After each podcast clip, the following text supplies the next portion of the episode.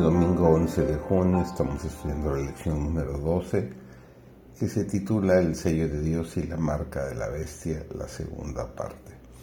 Servidor David González, nuestro título de hoy es La herida mortal. Roma pretendió eliminar el segundo mandamiento de la ley de Dios, que prohíbe la adoración de imágenes, y dividió el décimo mandamiento en dos para conservar el número exacto. Esa actitud de retroceso ante el paganismo abrió el camino para apartarse aún más de la autoridad del cielo.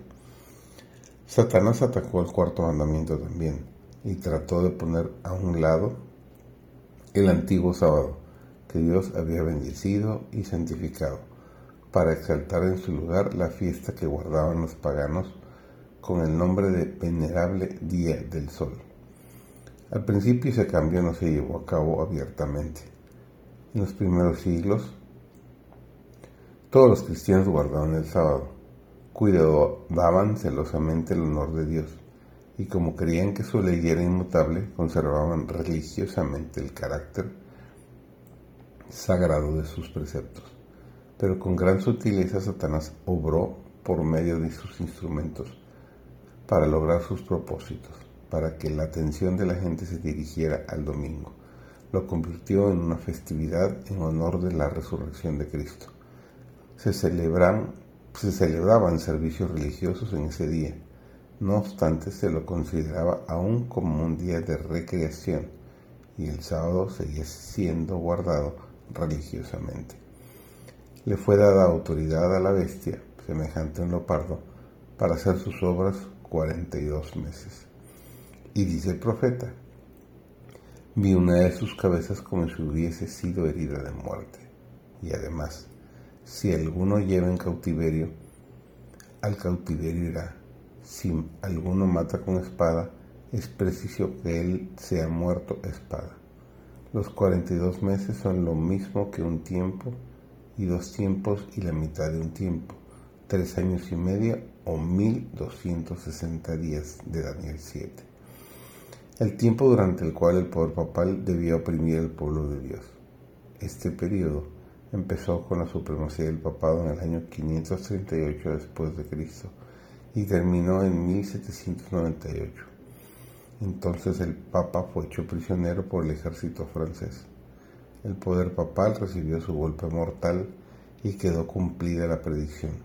Si alguno lleva en cautiverio, al cautiverio irá. Lo único en que podemos confiar en este mundo es la palabra de Dios. Buscad primeramente el reino de Dios y su justicia y todas estas cosas os serán añadidas, nos dice Mateo 6:33. Aún en esta vida no puede beneficiarnos el apartarnos de la voluntad de nuestro Padre Celestial. Cuando aprendamos a conocer el poder de su palabra, no seguiremos las sugestiones de Satanás para obtener alimento o salvarnos de la vida. Lo único que preguntaremos será, ¿cuál es la orden de Dios y cuál es su promesa? Conociéndolas, obedeceremos la primera y confiaremos en la segunda.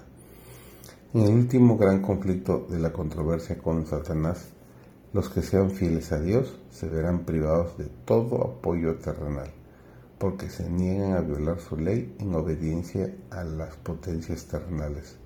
Se les prohibirá comprar o vender. Finalmente será decretado que se les dé muerte. Pero el obediente que se le hace la promesa habitará en las alturas, fortalezas de rocas serán su lugar de acogimiento.